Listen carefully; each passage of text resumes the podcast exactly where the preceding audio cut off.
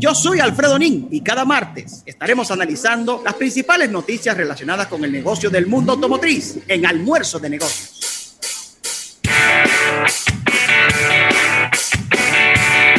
Bueno, Rafael, y qué bueno estar por aquí mientras hacemos la conexión con nuestro compañero Alfredo Nin, que viene haciendo un cerito, estaba dando una, haciendo un cerito allá afuera eh, en un vehículo de lujo. Eh, aprovechar para saludar a todas las personas que ya están por aquí en nuestro live en YouTube. Está Elvis Rodríguez, está Robinson Tavares, José Abel López, Marlon Hernández, Lenín Batista desde San Carlos, eh, Erika Valenzuela, un abrazo para nuestra compañera Erika Valenzuela, Alejandro Montero, también Adriano González, Raymond Pichardo, Carlos Veras, Sandy Victoriano, Irving Mercedes, Así que mucha gente por aquí muy activo. Mira, me dice por aquí, eh, y me, llama la atención, Rafael, quizá la poca incidencia que tiene Airbnb entre nuestra, entre nuestra audiencia. Veo que Robinson Tavares dice, la he utilizado una sola vez y todo fue excelente. Eh, dice por aquí, ay Dios mío, ¿qué fue lo que hice? Eh, um, déjame ver. Airbnb, la mayoría muy buena, solo una que otra situación que se resolvió cambiando de alojamiento en la misma plataforma. Eh, otros que no lo han usado, pero a la hora de hospedarse será su primera opción. No he tenido oportunidad de usar los servicios, pero espero hacerlo pronto. Es decir, que, mira, interesante que, yo pensaba que quizá Airbnb iba a tener un poquito más de incidencia eh, en la República Dominicana, pero veo eh, que no, no, ha tenido quizá tanto, tanta incidencia, quizá en un segmento poco más reducido del mercado. Eh, sobre el tema de del malecón, dice Alejandro Montero que el público que iba al malecón libre no era el público para los hoteles que ahí están, pero creo que tampoco se hizo nada para atraer ese público. Porque lo de malecón libre, ¿cuánto fue que duró? Eso duró como cuatro o cinco meses.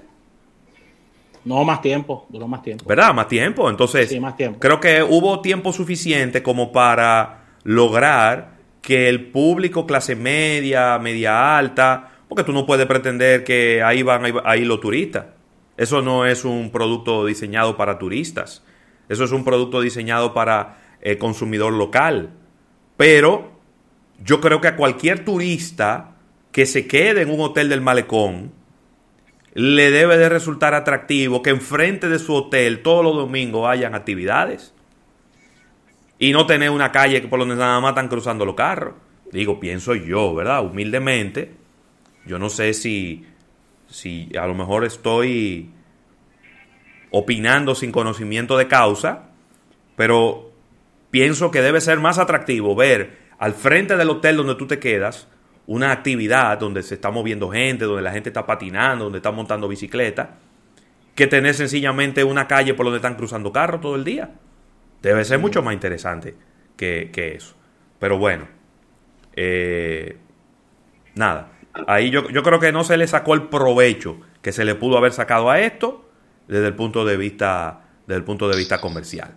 Bueno, ya tenemos por aquí, Rafael, a nuestro compañero Alfredo Nin que se tardó un poquito más porque estaba poniéndole, eh, llenando la botella de nitro eh, de su, del vehículo en el que llegó y se le gastó todo el nitro llegando a este programa. ¿Cómo estás, Alfredo? Muy contento, mis queridos, muy contento siempre estar aquí los martes manejando los negocios en este programa Almuerzo de Negocios, que la gente siempre está atenta a lo que venimos a hablar y le traemos a nivel de, de lo que es el sector automotriz, tanto comercial como deportivo eh, y nada, contentísimo de compartir con ustedes. ¿Sabe de dónde yo vengo ahora? ¿Sabe de dónde yo vengo ahora? ¿De dónde? ¿De dónde? ¿De dónde? Que irme a medir la presión. Tuve que irme a medir la presión de la emoción y la adrenalina que tengo por dentro. Vengo de manejar el Porsche Taycan. ¿Cómo? ¿Cómo? Ay, mamá. Háblanos de la experiencia. ¡Wow! bueno, chicos, no, no, de verdad. El efecto, el efecto que crea el carro es el efecto wow es algo que para mí, que tengo tanto tiempo en, el mundo de, los autos y que he podido conocer autos tanto de lujo, tanto deportivos como autos, vamos a decir, regulares, Yo creo que, creo que esto es una nueva forma de automóvil, es otra cosa. No tiene, no tiene comparación lo que yo pudiese eh, tratar de explicar en lo que sentí. Y, créeme que no tiene nada que ver con que, con que es un Porsche, yo soy amigo de con nada. Es, Alfredo Nin como entusiasta de los autos, como periodista especializado de automovilismo. Me dejó muy gratamente sorprendido el auto. Eh, tenemos que ir juntos, chicos, porque ustedes, ustedes, que son personas eh, eh, altamente tecnológicas, eh, vanguardistas, innovadores, tienen que conocer que eso existe. Claro. Eh, simplemente, de verdad, se lo digo, chicos, estuve por allá porque vamos a hacer el lanzamiento virtual del Taycan el próximo día 30. Yo voy a ser el moderador. Oh, pero qué chulo. Voy a ser el maestro de ceremonia virtual. Gracias a Dios me eligieron para eso. Y por ende tengo que, tengo que estar empapado. Entonces, Jacintico Peinado, que es una persona que ustedes saben que es sumamente eh, abierta, buena gente, me dijo, no, tú tienes que conocer el auto, tienes, ven, vamos a dar una vuelta. Oh, pero claro. Y yo sé que, yo lo, acuérdense que yo fui a México y lo vi, el carro. Y, como que más o menos como que interactué con el carro, pero, no fue nada dedicado. O sea, fue muy rápido. Pero hoy me duré un par de horas en el auto con Jacintico, que ya tiene un mes probando el auto y básicamente me dio la escuela. Wow, qué chulo. Y yo creo que la apuesta de Porsche en ese auto no está equivocada. Creo que se le fueron muy por delante al futuro eh, a las demás marcas y van a marcar la pauta. Me tienen, tienen que, díganme ustedes si quieren, cuándo quieren ir a conocer el auto para, para hacer la cita, porque yo necesito que ustedes vayan conmigo necesito que ustedes vayan conmigo para que entiendan lo que yo estoy tratando de explicarle, con la emoción que me sale de adentro, sí. explicarles. Quizás y final de esta semana. oh, pero es que espérate. Vamos sí, quizás, quizás pudiéramos eh, incluir en, Bueno, ojo, yo creo que mañana, yo creo, sí, me gustaría que Isaac estuviera. Yo creo que mañana yo voy a tener el auto. Si no, díganme si lo pido para el jueves, porque me lo van a entregar por un día completo Chicos, el tema de los cargadores, que es aparte de ser un auto, en el país se prepara para eso. Y justamente Jacintico estábamos en el mirador y me dijo, mira, entramos a una aplicación que se llama Evergo. Evergo. Tú mira los cargadores que tienes cerca, los que están disponibles, y tú los reservas. Jacintico reservó en la López de Vega, un nacional, sí. y llegamos ahí, pa, tú pones tu cargador, le das con tu aplicación, Óyeme, una cosa, señores, que no es complicado. La gente tiene que entender que eso está sucediendo y que, hoy el movimiento eléctrico es una realidad, pero con el Taycan ya es otra cosa. Y volvemos a lo mismo, Rafael, que tú siempre has mencionado, de compararlo con el de los autos eléctricos, el más avanzado hasta ahora era el Tesla, que ha hecho un muy buen trabajo. Pero ya Porsche es un auto deportivo eléctrico que no tiene ni se compara con nada que ver, no tiene nada que ver con lo que anteriormente se había visto en el mundo. Entonces es premium, porque es un Porsche, tiene todo el lujo del mundo, tiene suspensiones ajustables, tiene sonido, tiene... No, no, no, no, es... Díganme si mañana les parece, si no pasado mañana para hacer la cita, porque dentro de mi entrenamiento que tengo que tener para explicar el auto, quisiera que nos demos una vuelta con ustedes y lo coordinemos. Ahí lo coordinamos después del programa. Yo mañana no tendría problema de, hacerlo. Vamos, vamos a hacerlo, porque yo quiero, lo primero que pensé, yo dije, no, los muchachos del programa tienen, tienen que, que, montarse aquí y entender esto, porque es, un fenómeno. Para mí es la revolución del sector automotriz, de verdad, óyeme, yo, y, hey chicos, sí. yo manejo carro y yo he ido a eventos de carro Claro. Y he conocido carros y de, y, de, y de carrera. Y lo mismo Porsche, Deportivo, Ferrari y todo. Pero miren. No, esto es otra cosa. Óyeme. No, no, porque tú no lo entiendes. Hasta que tú te montes conmigo mañana. Pues eso, eso ¿Qué dice Rafael? ¿Puede mañana, Rafael? Eh, sí, puede ser mañana. Mañana es. Bueno, lo coordinamos para el programa. ¿Está bien? Sí, que ahorita se aparece bien. Mañana es miércoles, mañana Ahorita es se miércoles. aparecen todos los, todos los, todos los audiencias. Ahorita se aparecen los radio oyentes que se quieren montar. Ya lo sabe, no escuche mucho esa javipa. Mira, eh, no, eh, bueno. en esa misma dirección, Inicio- Alfredo, te, Exacto, cuéntame, te había enviado yo eh, un, un artículo de, de CNBC en el día de hoy, esta mañanita, que estaba pues escudriñando y viendo algunas noticias relacionadas con el mundo automovilismo. Interesante. Claro, y vi Ford ha desarrollado una versión racing del Ford Mustang Mach E. Es, Match E. di- es, eh, tiene 1400 caballos de fuerza. Es, eh, eh, el fabricante planea usar este prototipo como una prueba de concepto del desempeño de todos sus vehículos eléctricos. Está invirtiendo nada más y nada menos 11.500 millones de dólares en vehículos eléctricos eh, que incluyen este, este Ford Mustang, que es el March E, desde aquí y hasta el 2022. Eh, eh, déjame ver. ¿Viste el video? ¿Pudiste ver el video? Vi un pedacito del video, pero está. Ellos no han dicho. Ellos no han, no han dicho todavía cuál es la velocidad tope que pudiera desarrollar este vehículo. Probablemente lo están dejando, pero eh, el Match E GT se espera que llegue de 0 a 60 millas en por debajo de los 4 segundos.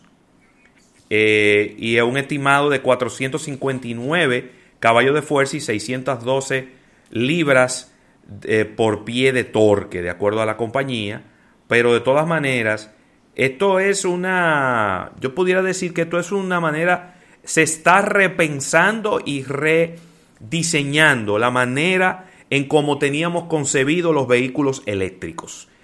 Eh, sobre todo vehículos eléctricos deportivos, porque yo no pensaba que a esta altura del juego íbamos a estar hablando de eso, íbamos a estar, yo pensaba que íbamos a estar hablando de vehículos de vehículos de consumo normal, un sedán, un SUV, eh, un vehículo compacto, subcompacto, que eso era lo que íbamos a ver como vehículos eléctricos en este momento. Sin embargo, creo que el mercado ha estado viendo que por el costo que significa fabricar un vehículo eléctrico, el, eh, eh, debieran empezar por los vehículos más costosos. Y entre los más costosos están los de carrera, están los de lujo.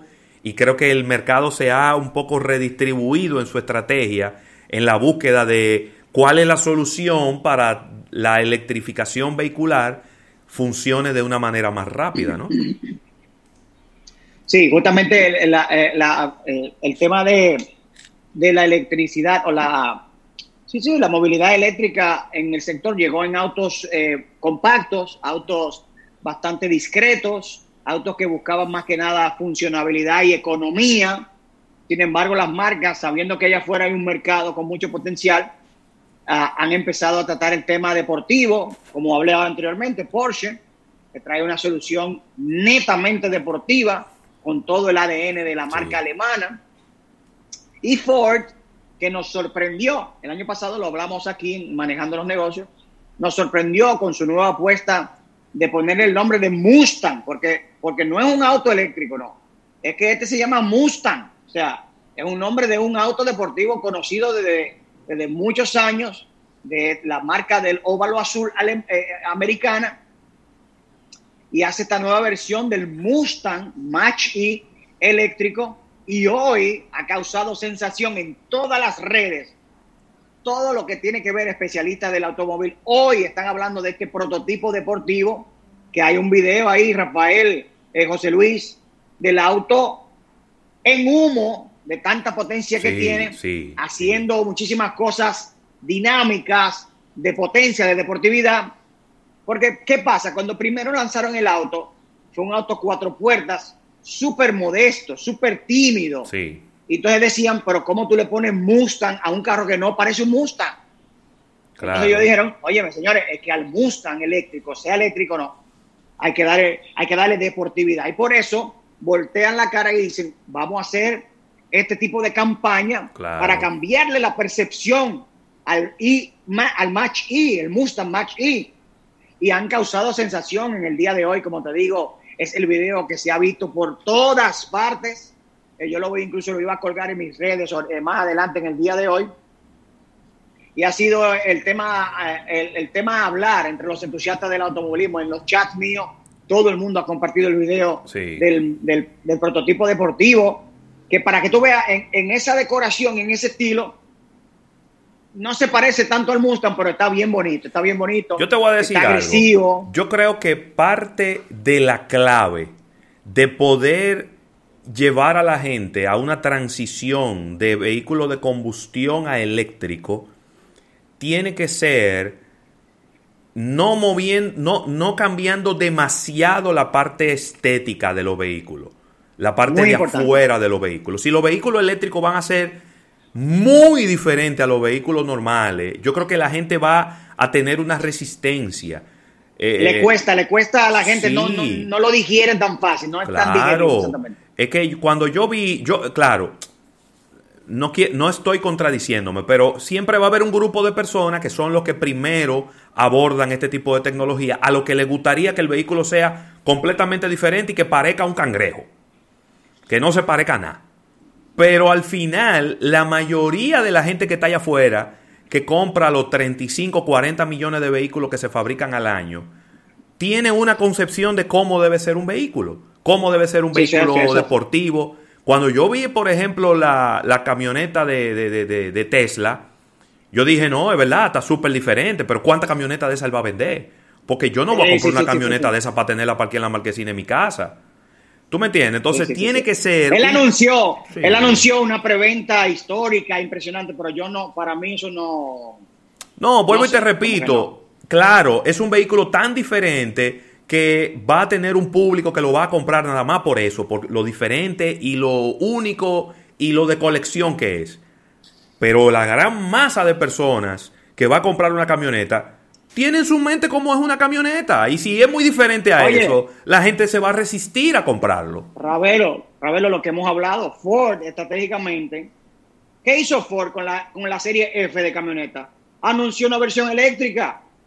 ¿Cuál es el, el- el modelo más exitoso de la marca? La F-150. Claro. Van a tener una eléctrica. Entonces dicen, si ya voy a tener mi auto número uno, que es mi insignia eléctrico, voy a tener mi deportivo también insignia eléctrico con este Match E de Mustang. Sí. Me parece que Ford se reinventa dirigiéndose ahora al sector de autos eléctricos Y, y creo que, que van bien porque ningún otro fabricante americano le están dando cerca, incluso los demás fabricantes de autos le están dando cerca, así que Sí. ahí Ford puede que puede y creo que va en buena dirección a dar una buena un buen paso hacia adelante. Claro. y- y- y hicieron un lanzamiento icónico, un lanzamiento muy esperado y un lanzamiento que ha sido quizás eh, uno de los lanzamientos más exitosos del 2020 desde el punto de vista mediático. Y es que lanzaron la Ford Bronco.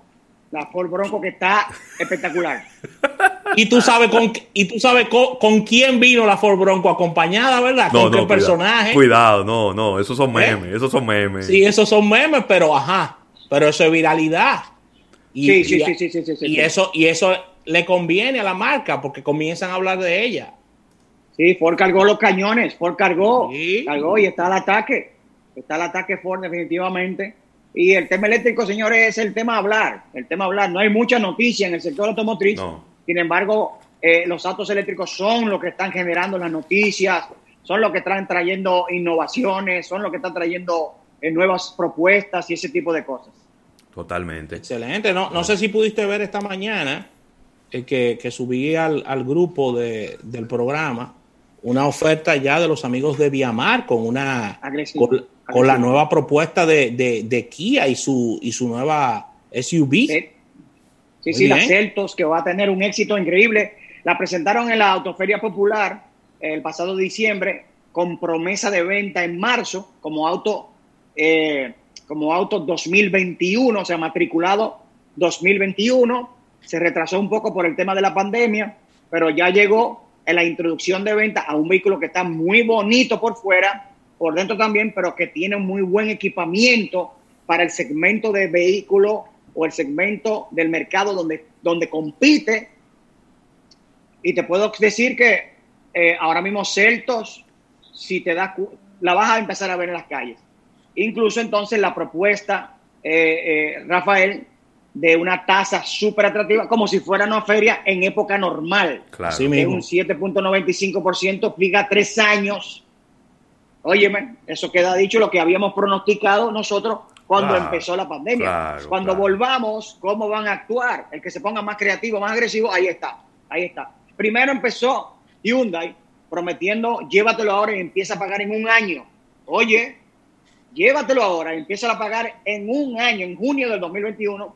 Y ahora sale Viamar con la oferta de los autos Kia y Mazda con una tasa fija de 7.95. Esa es la tasa más atractiva de una autoferia Hombre, tú está- cada año. Sí. Estamos hablando de un vehículo 2021 con, con buenas 2021. prestaciones, pagando 16 mil pesos mensuales. 16 mil pesos, o sea, tú me, o sea, Óyeme. eh, óyeme, está, eh, óyeme, fija a tres años y no es malo. Así es. Buenísimo. Eso, buenísimo. eso, eso está causando impacto. Incluso yo grabé un comercial para Sit Autos. Ustedes saben que yo trabajo con la gente Claro. de Sit Autos. Claro. como imagen.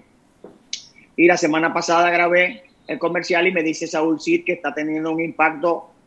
Oye, es que la gente tira números. La Claro. gente tira números. Tú vas, y, tú vas y entregas tu carro, que vamos a decir que sea de tres años o cuatro años.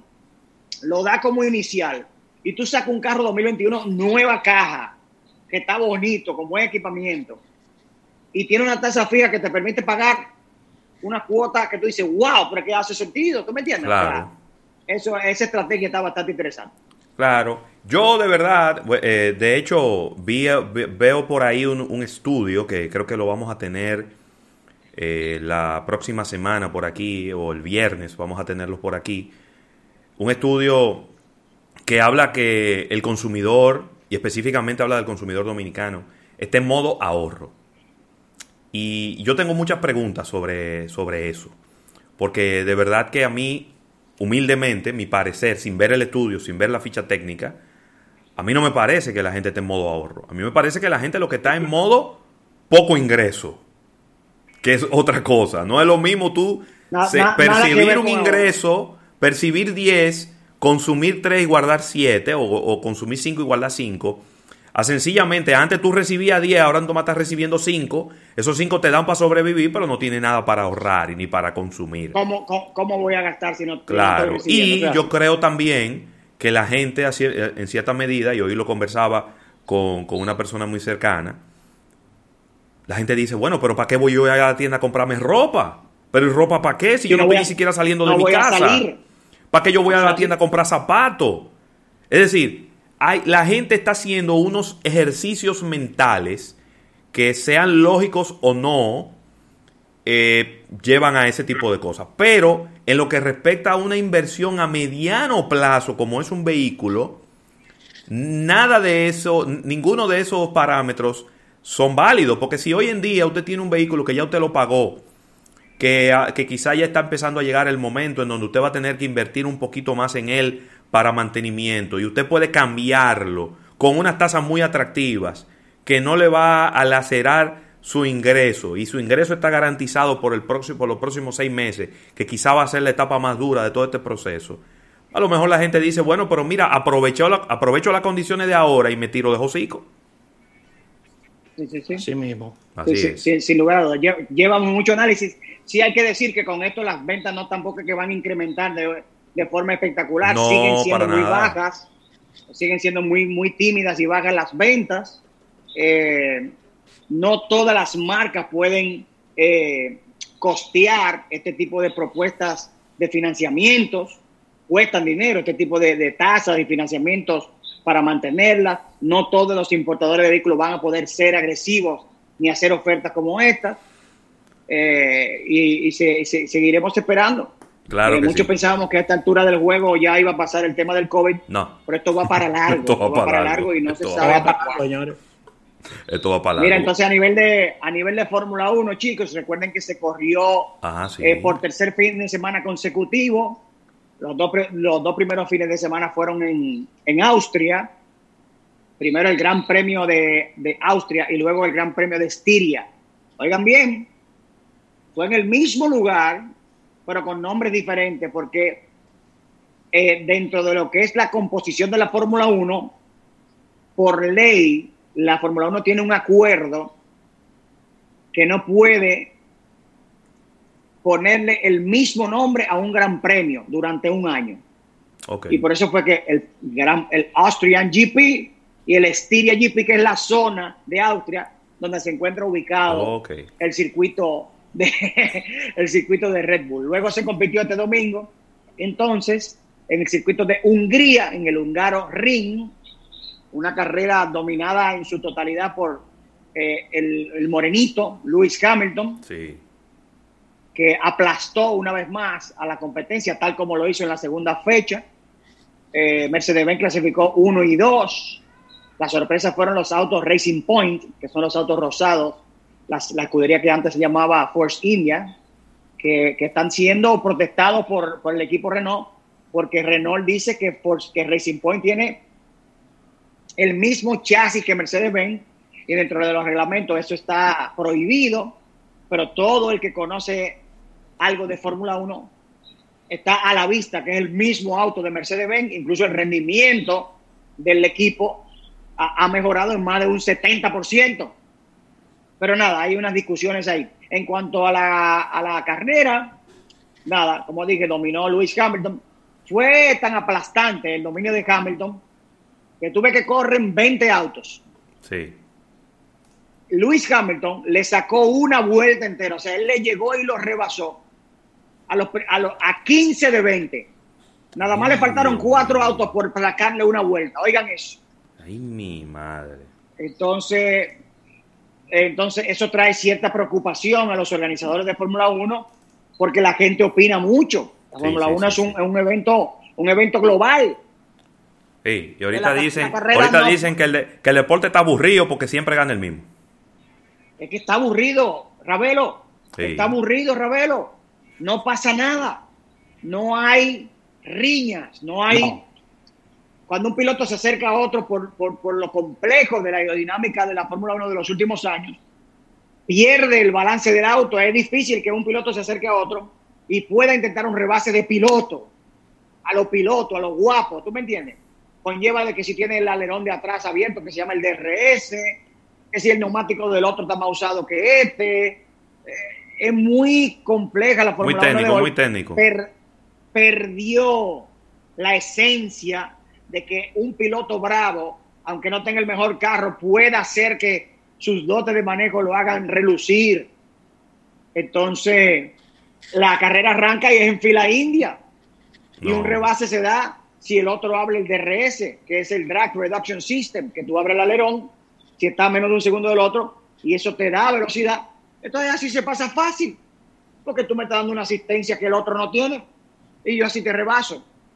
Entonces, bueno, la carrera de Fórmula 1 tiene sus cositas, pero la verdad es que lo más emocionante de la carrera fue antes de que empezara, que estaba lloviendo, que Max Verstappen rumbo en la vuelta de formación, antes de colocarse en la grilla de partida, se chocó y 20 minutos antes el equipo arregló el auto de la parte delantera y Max Verstappen pudo salir de séptimo y quedar segundo. Pero no fue que rebasó a mucha gente de manera espectacular, no fue que... no fue que, fue una carrera que tuvo efecto wow. Y, así era Fórmula 1.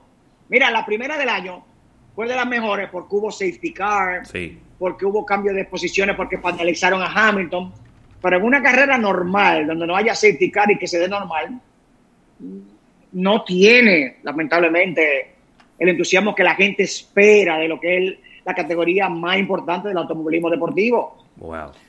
Eso bueno, puede, vamos, eso vamos a dar seguimiento a, las carreras. Vamos, vamos a esperar que, que, todo esto quizás cambie para bien y que, y que haya mayor movilidad en el tema de quiénes ganan las carreras. Eso no, le, eso, no le, hace bien al deporte desde el punto de vista de patrocinadores. Oye, para, que para que ustedes sepan, en tres carreras, ya el equipo de Mercedes como constructores le lleva más del doble de puntos al que está segundo. No, ya. Imagínate. Ya eso es, insalvable. Tú dices, y Lewis Hamilton, que es el líder del campeonato, claro, pegadito con Bottas, que empezó ganando y ha estado en el podium, porque Bottas ganó, quedó tercero y segundo.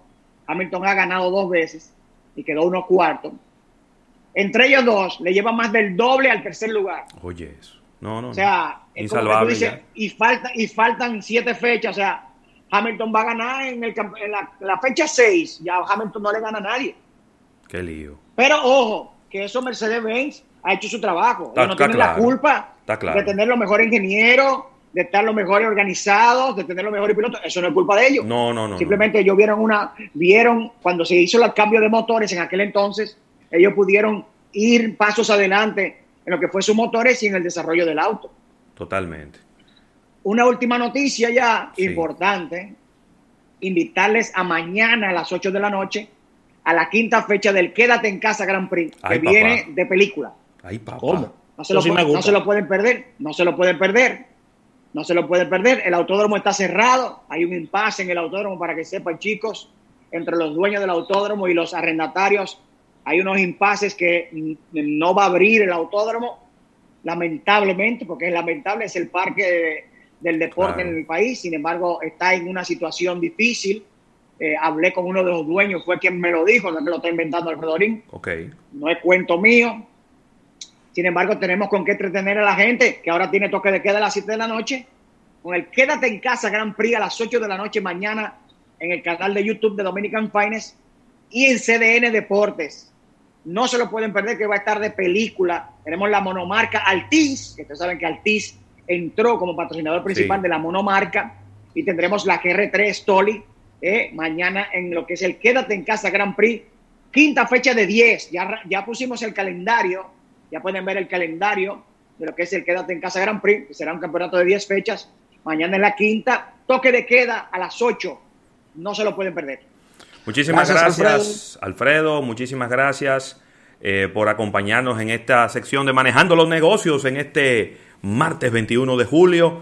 Eh, nos vemos el martes que viene y ojalá tener ya más noticias relacionadas con este tema del mundo de los negocios. año yo el lunes. ¿eh? Y mira- Aquí ya saben, cumplo, Aquí- cumplo año el lunes 27. Oye, ¿Cómo? Ah, no, pero espérate. Eso es a nivel de mariachi. Mira, aquí están José Abel López, Irving Mercedes y Randy, que a dónde nos juntamos mañana. Les decimos fuera del aire, dónde que nos vamos a juntar para esto. Así que vámonos a un break comercial, venimos de inmediato con un capítulo bursátil, no se muevan que esto es hasta las 3 de la tarde.